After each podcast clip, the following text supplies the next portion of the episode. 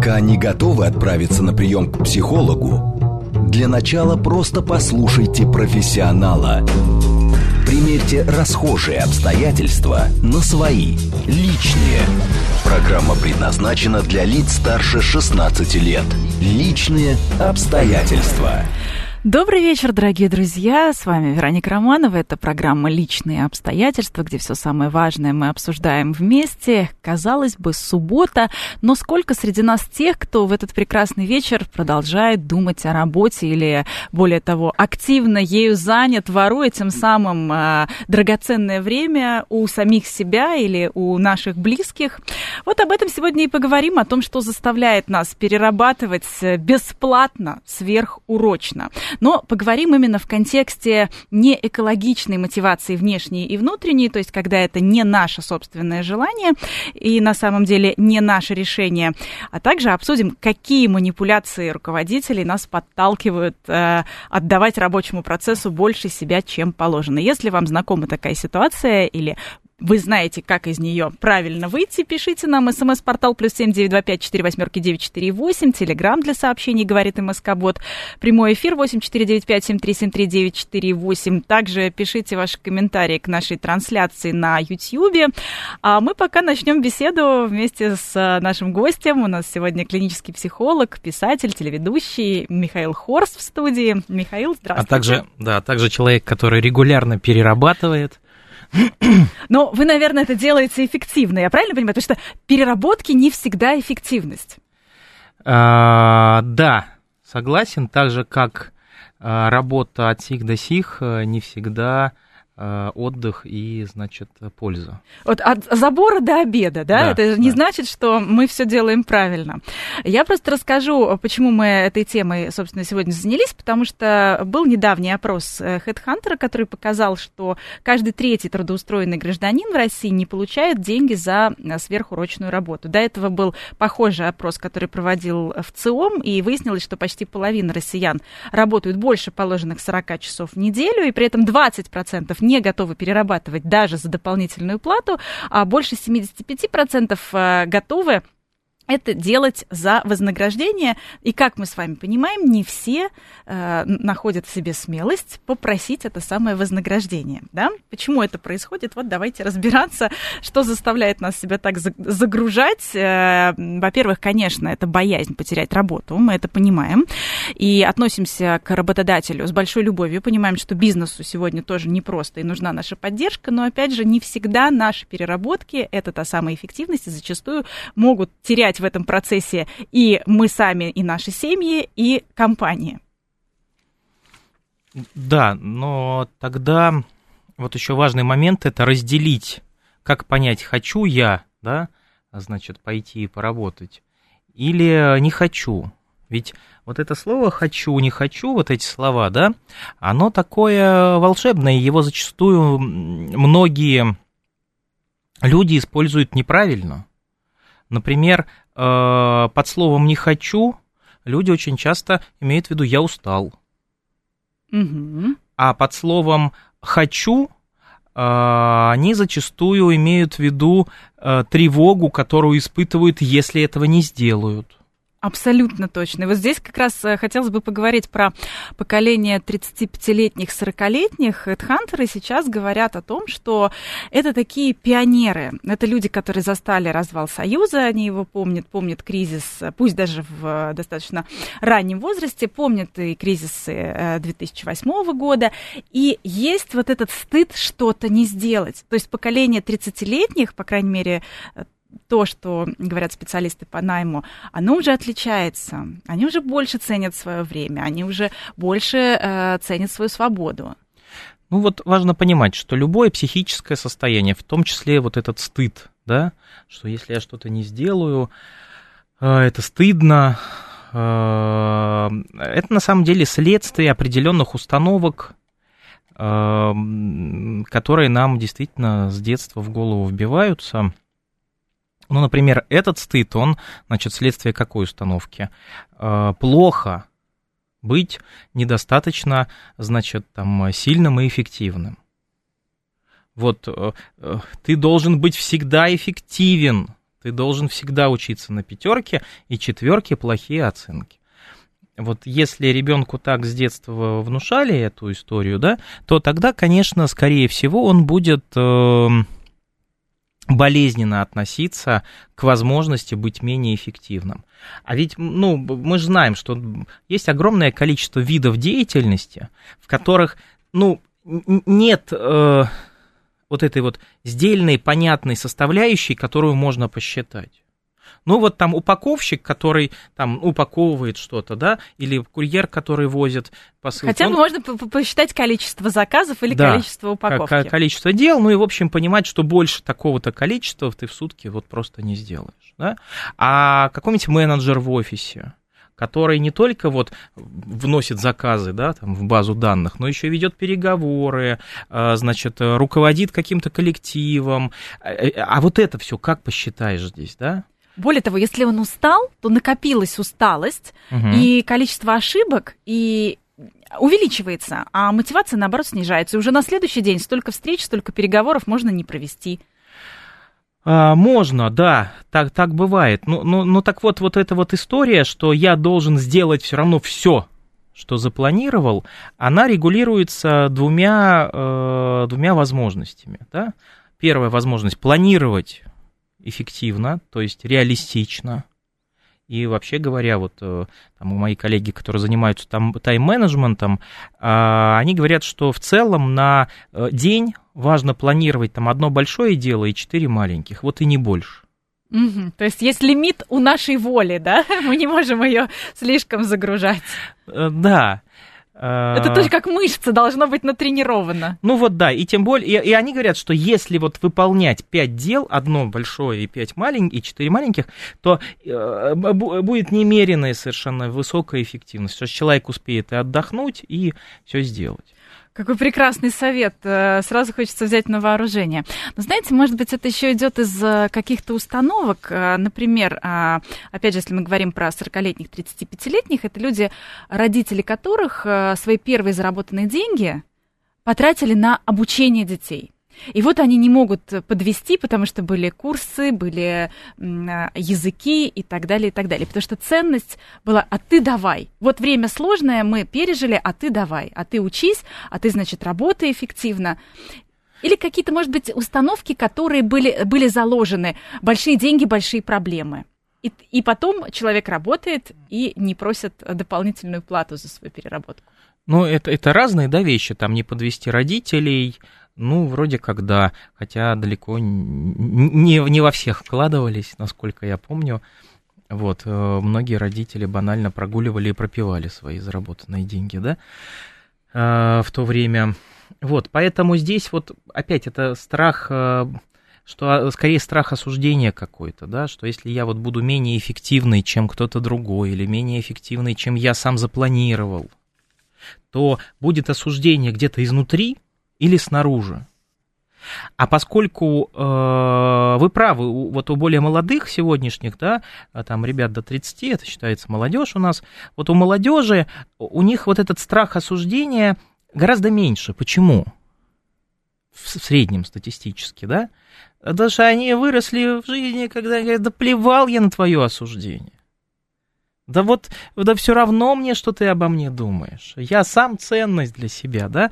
Но э, когда мы росли в 90-е, ведь такого не, ну, было гораздо меньше этого. Вот эта вот роль общества, которое скажет, накажет, там, угу, была гораздо выше, чем сейчас.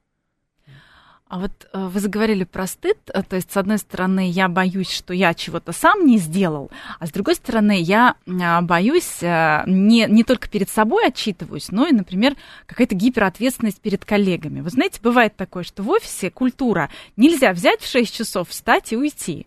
Надо значит, э, сидеть. Или э, сейчас на удаленке все время быть на связи. И в рабочее, и в нерабочее время. Более того, если руководитель в чат написал, надо, чтобы мгновенно все, вне зависимости от времени, от дня или ночи, быстро ответили и показали, как они все включены в процесс. Ну, вот и здесь тогда важно тоже реалистично оценивать, значит, своего руководителя и своих коллег.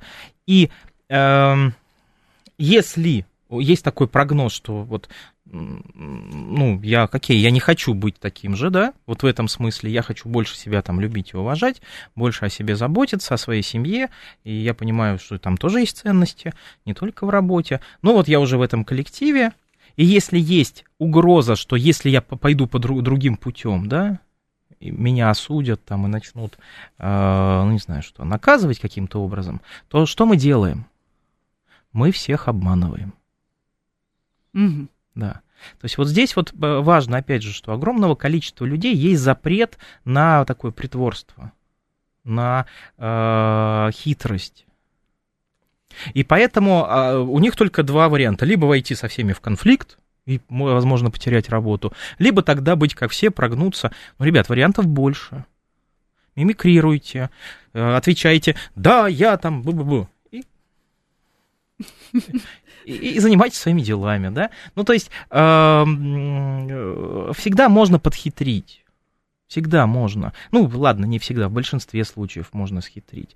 Поэтому все-таки важно понимать, да, что работодатель, он, конечно, как вы сказали, мы их любим, э, но работодатель все-таки не всегда поддержит и подставит плечо э, человеку, который там вымотался э, и лежит в каком-нибудь кризисе, да?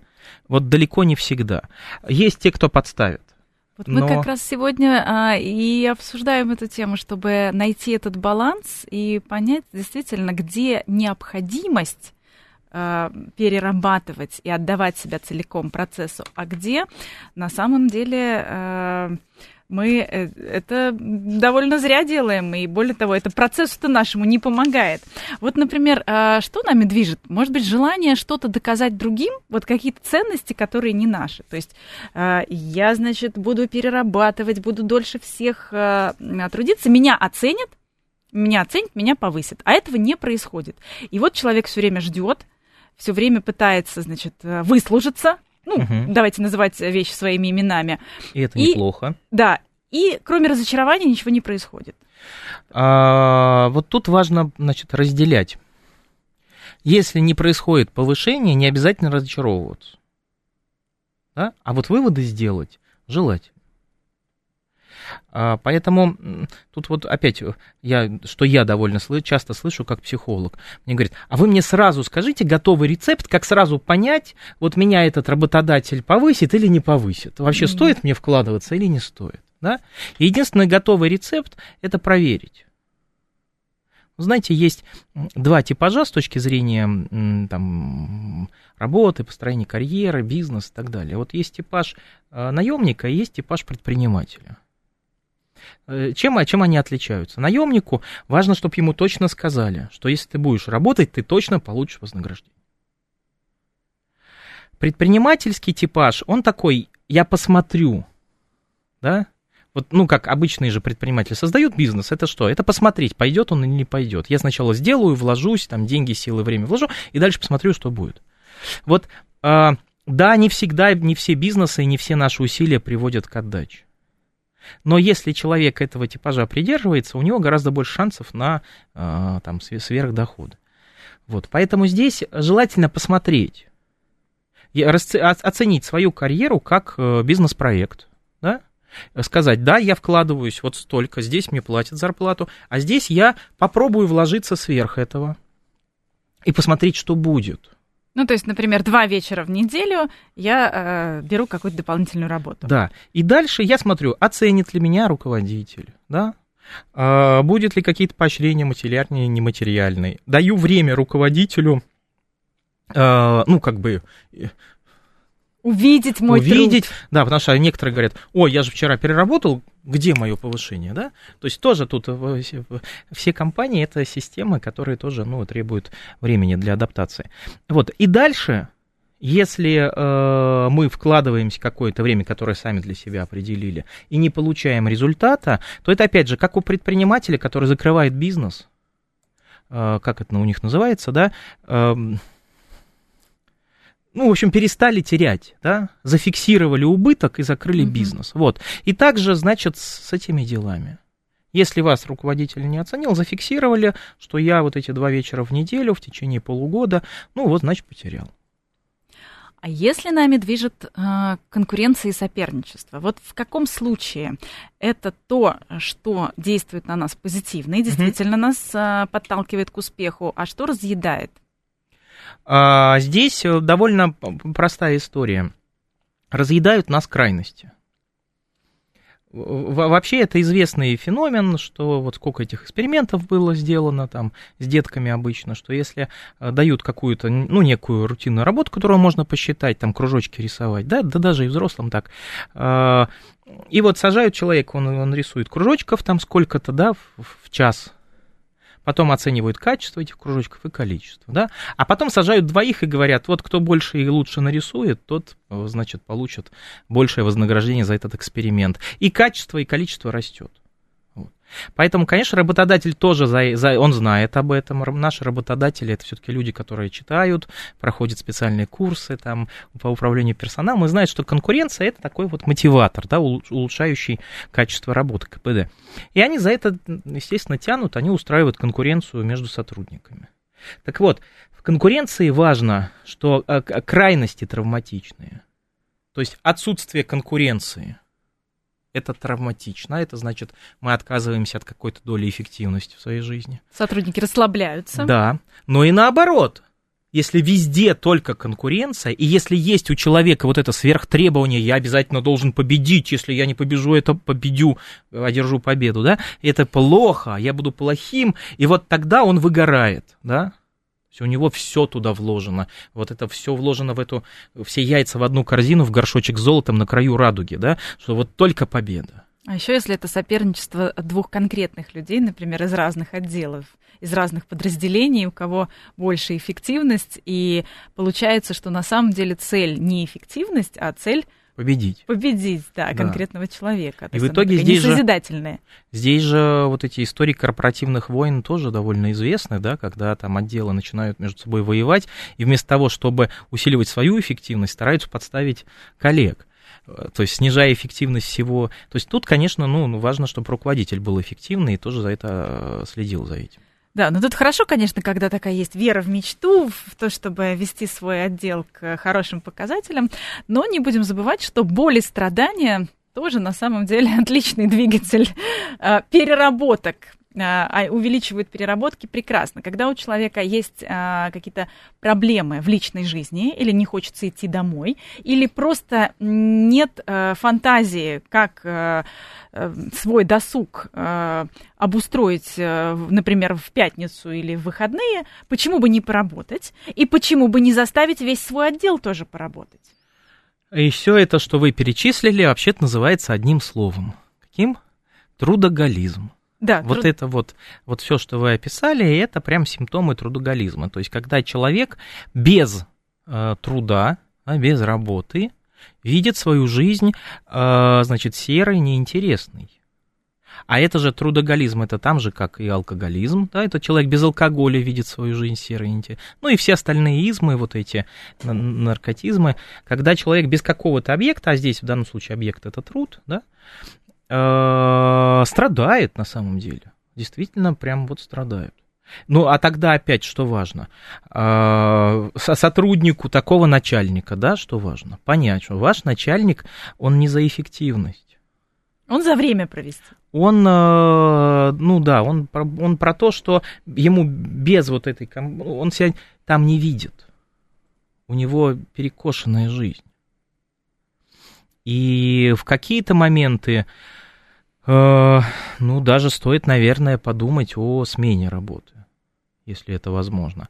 А если нет, тогда э, что важно? Важно э, признать, что бывают в жизни такие периоды, когда нас могут заставлять делать то, чего мы не хотим. Вот. И э, иногда мы не можем, значит, временно этому сопротивляться. Вот если мы этот период будем муч- мучиться и страдать, если мы будем прям с болью да, этот период проводить, мы тогда точно проглядим возможность как-то на это повлиять. А если мы более философски так вот, да, отнесемся реалистично, ну окей, да, ну вот заставляют меня выходить на работу. Опять же, где можно схитрю, где не можно, значит, ну, пойду. А, вот, значит, у меня начальник вот такой трудоголик и вот такой сумасшедшенкой. Но, но, но а, если я еще из-за этого буду прям страдать, душевно мучиться, ну, легче-то мне не станет. Это только еще больше мою нервную систему перегрузит. Поэтому лучше я, значит, буду, ну, что, что могу делать без, без каких-то мучений, понимая, что и, та, и такой тоже период в моей жизни может быть, и буду смотреть по сторонам, где, а, значит, я могу быть, э, получить то, то чего я хочу. А, подключаются очень активно наши слушатели, пишут, от хитрунов быстро избавляются таким же хитрым способом. Но что поделать, надо Э, надо э, делать выбор.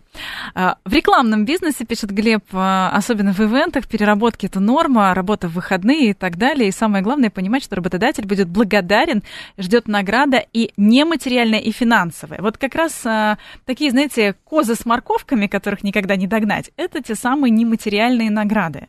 Это когда нас ловят на какой-то статус, на какие-то, наверное, ценности, которые нам насаждают. То есть, что очень важно иметь вот этот статус, очень важно быть э, именно в этой большой компании, потому что она супер престижная, туда все стремятся, и поэтому туда все стремятся. Угу. То есть, когда конкуренция, она порождает дополнительный интерес, а по факту, возможно, человеку было бы гораздо комфортнее э, в какой-то компании поменьше.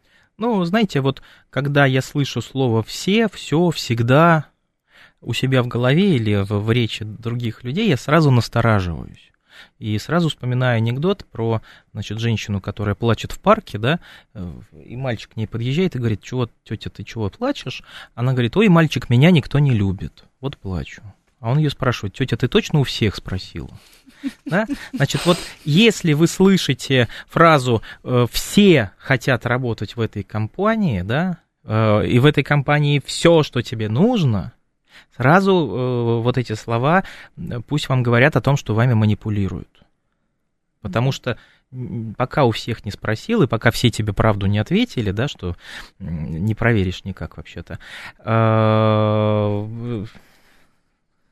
делите на два. И отнимаем две трети. Ну или когда говорят, а, а, в этом бизнесе все перерабатывают, в этом бизнесе все страдают, в да, этот бизнес все да, хотят, там, да. ивент, пиар и так далее, да? да? Кажется, что это красивая картинка.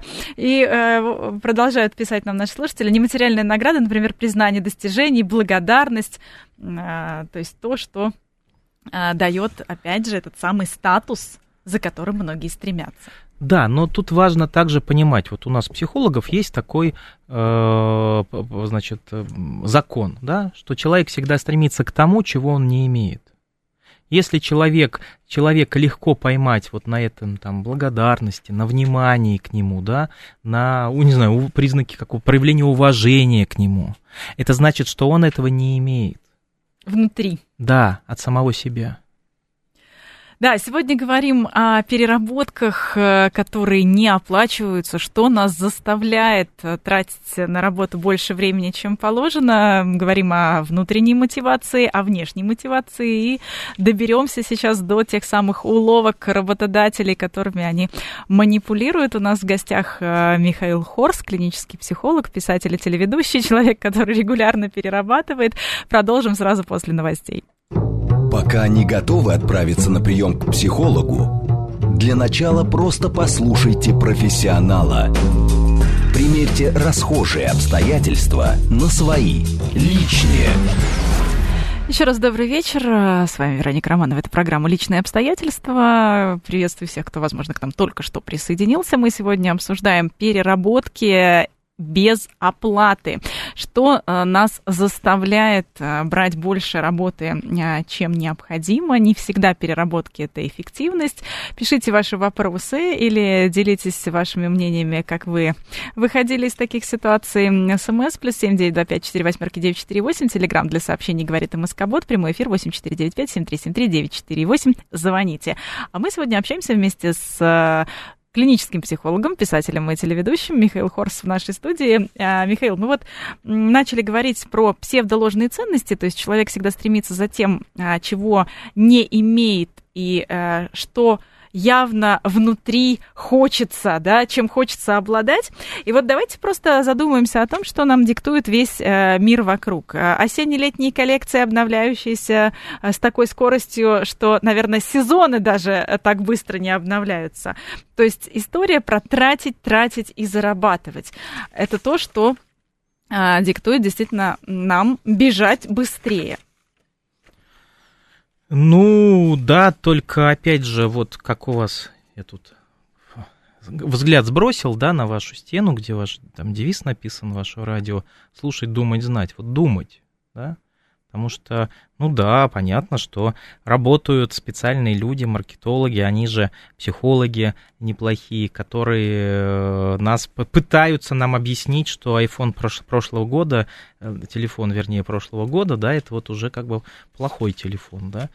А, ну, думайте, думайте, думайте, каждый раз, когда вас, э, э, вами пытаются манипулировать, а у этого вот несколько признаков есть. Вот первый вот это все обобщение, да, все всегда ссылка там, да, все так делают, ты тоже делай. Все бегут вставать в очередь, значит, за очередным этим, эм, э, а ты подумай. Ну, вот эти здесь а, такой вспоминается миф а, про другого очень богатого человека, который вдруг начал а, носить недорогие часы. И кто-то из его подчиненных а, пришел тоже в недорогих пластиковых часах. И он говорит, не рановато?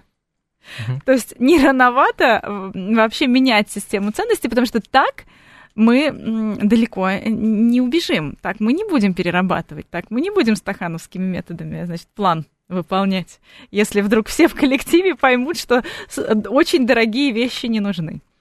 А, так э, это же не значит меньше зарабатывать. Это значит с большим умом тратить, да, вкладывать, инвестировать, там, сберегать, э, не залезать в кредиты. А для этого что бы не поработать, да, чтобы быть более стабильным, обеспеченным и э, меньше зависеть от воли Э, или придури, э, или самодурство начальника. По-разному же бывает, да? Вот если говорить про усталость, которая появляется от переработок, то может ли она, а, опять же, быть и причиной, и следствием переработок? То есть, когда мы уже устали, когда мы уже не понимаем вообще, где мы, что мы, то нам и досуг-то свой планировать не хочется. У нас уже на это нет сил, у нас на это нет ресурса. И почему бы в выходные не взять дополнительную работу? Ну, я еще раз, как и в начале нашей встречи, обращу внимание, что не хочется и нет сил, это очень разные вещи, да. Э, туда же я боюсь, зачастую не хочется, да, для людей не хочется равно я боюсь или не хочется я не знаю как. И а здесь выход такой, вот он есть терапевтичный, есть такой прием, э, прям спросить, чего я хочу, да, и почему э, там я этого не делаю.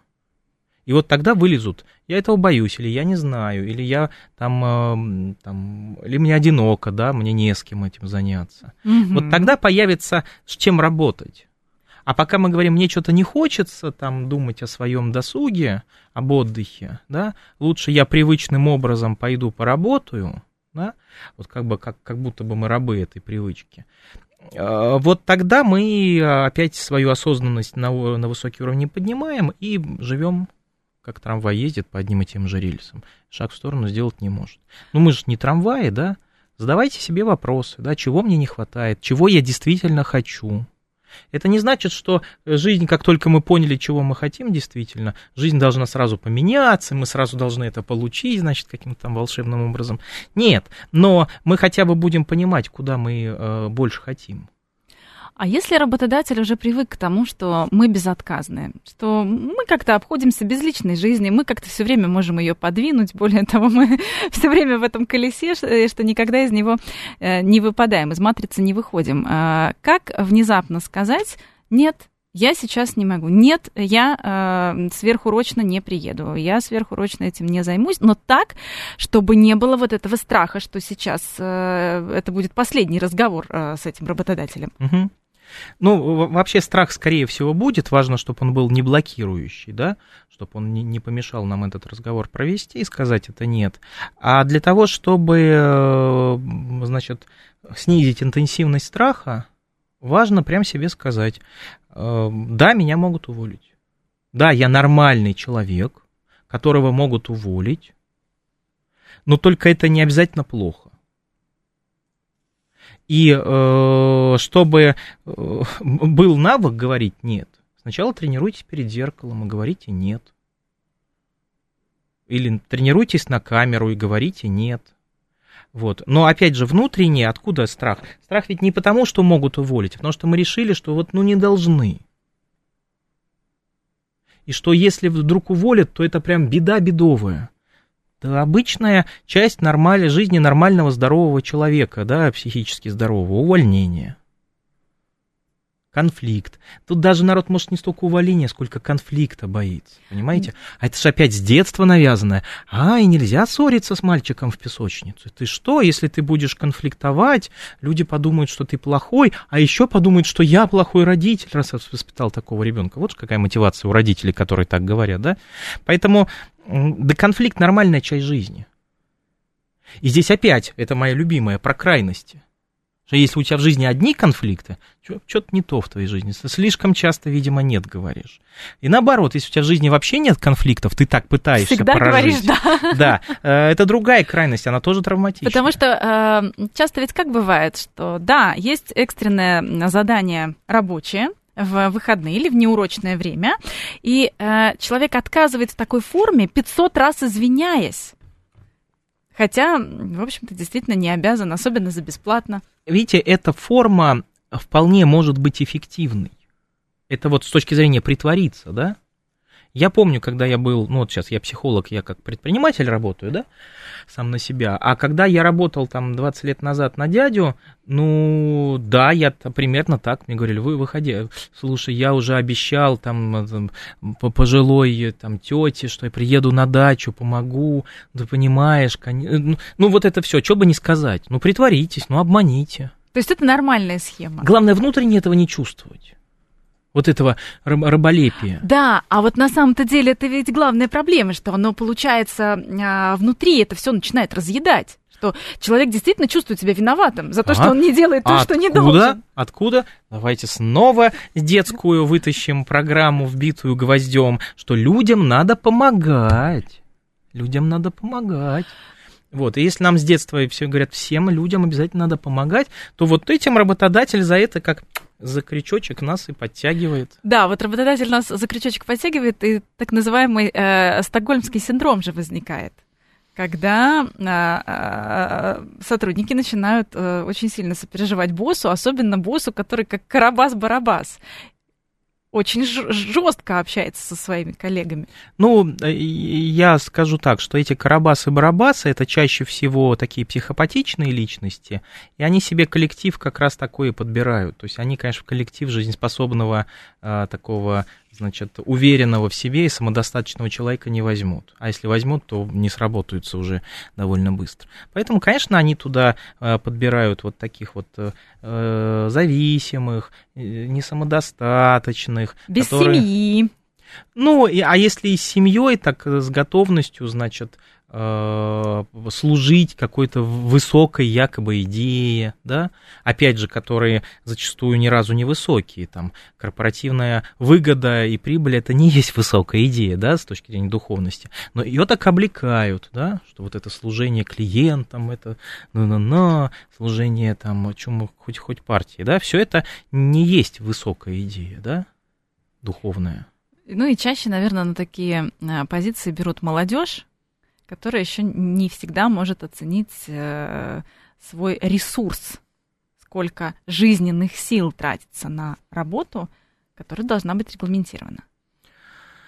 Хотя? Э, да вот не знаю я. Молодежь сейчас, ведь у молодежи есть еще один тренд, кроме того, что вот наша молодежь стала больше понимать, да, что это вот работа и жизнь это разные вещи, и что работа не волк в лес не убежит, хотя это пословица и древняя, да, а вот как вы справедливо сказали, да, она все более естественно, для людей, для людей до 30, но есть же ведь и другой тренд. У нас ведь молодежь э, называют еще поколением снежинок, да, которые вот э, вроде такие самобытные, красивые, все вот оригинальные, начитанные, по три языка, думающие, э, сложный такой вот с интересной духовной организацией личностной. Но чуть-чуть дунешь на них, они таять начинают.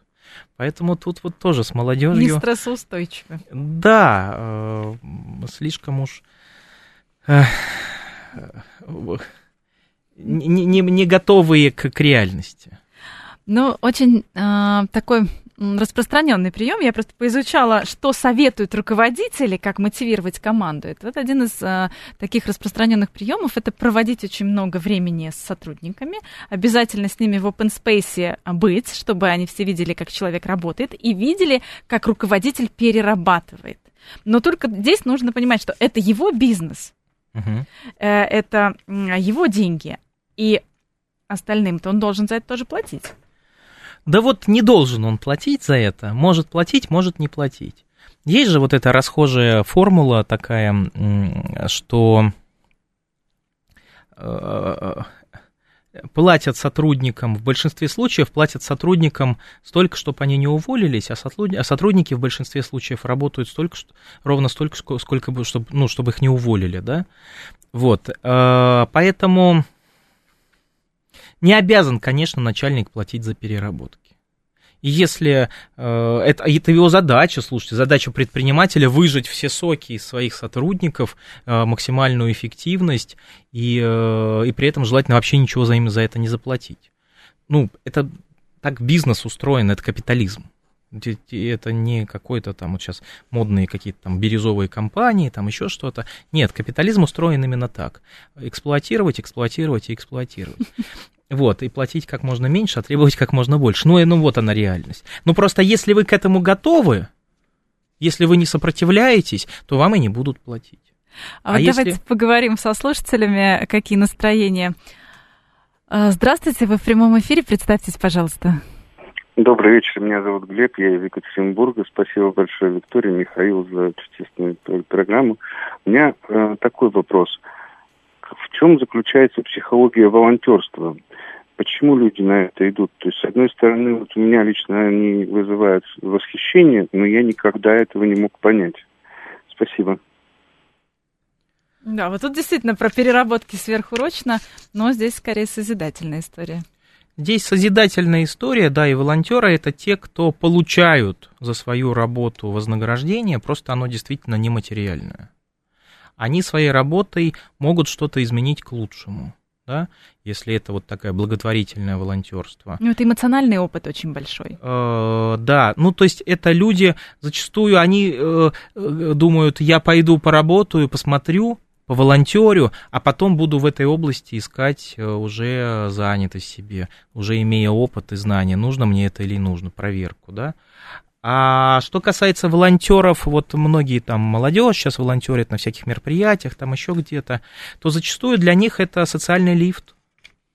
Да, я вот там, я не знаю, можно назвать организацию волонтерскую? Ну, это еще и нетворкинг. Вот это социальный лифт, с да, одной стороны, а да. с другой стороны, это еще знакомство. Это, ну, это, это и есть, конечно. Со- социальная, социальная жизнь интересная, да. появляются друзья, появляются да. какие-то общие интересы. Потому что так вот во взрослой жизни э, сложно найти себе каких-то друзей по интересам. А здесь на работе, когда особенно еще такая вот идея высокая, пишут э, нам наши слушатели, Сермих пишет, первые пять лет ты работаешь на авторитет, потом авторитет работает на тебя. То есть это, видимо, предлагается пять лет работать э, сверхурочно бесплатно, а потом уже просить Можно и так. Вознаграждение. Я, да, я, я за то, чтобы проверять эти периоды. Да?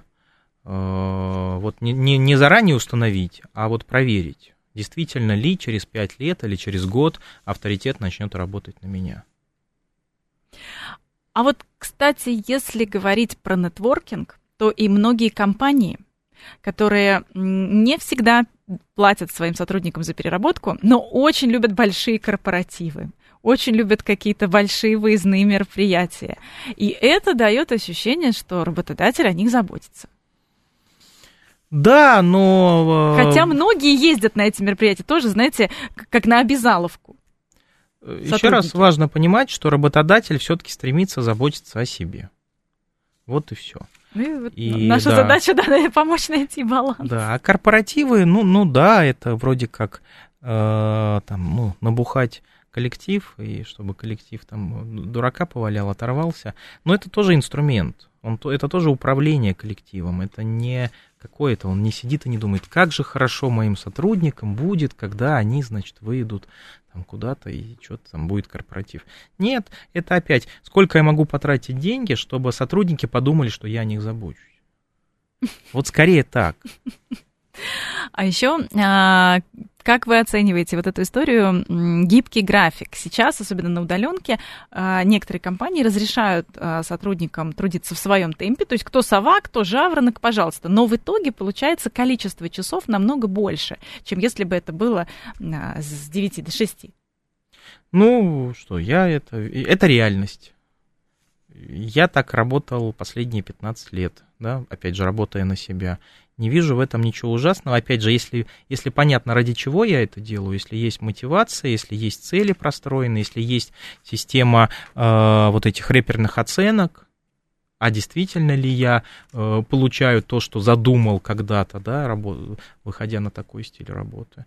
Ну и, конечно, важно, в какой-то момент важно все-таки отключать телефон и, и, и просто жить без него. Вот в этом гибком графике очень сложно отключить телефон, потому что задачи еще остаются. Они остаются и на завтра, и на послезавтра, и на следующую неделю. Вот как сказать себе, что это уже не работодатель меня заставляет, а это я сам себя, в общем, извожу.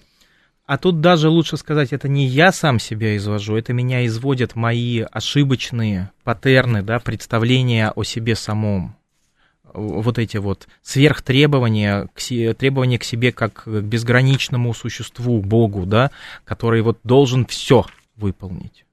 И тут важно прям говорить, я человек, а человек это по определению существо ограниченное.